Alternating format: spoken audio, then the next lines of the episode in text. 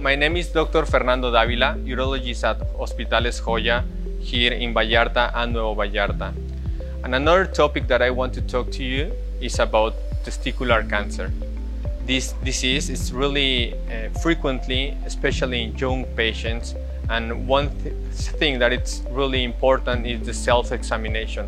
You should do self-examination at least one time per month and any mass or any growing that you notice should be evaluated by urologists. It's a pleasure for me to be here and invite you to visit your urologist, in, especially in this month. Thank you.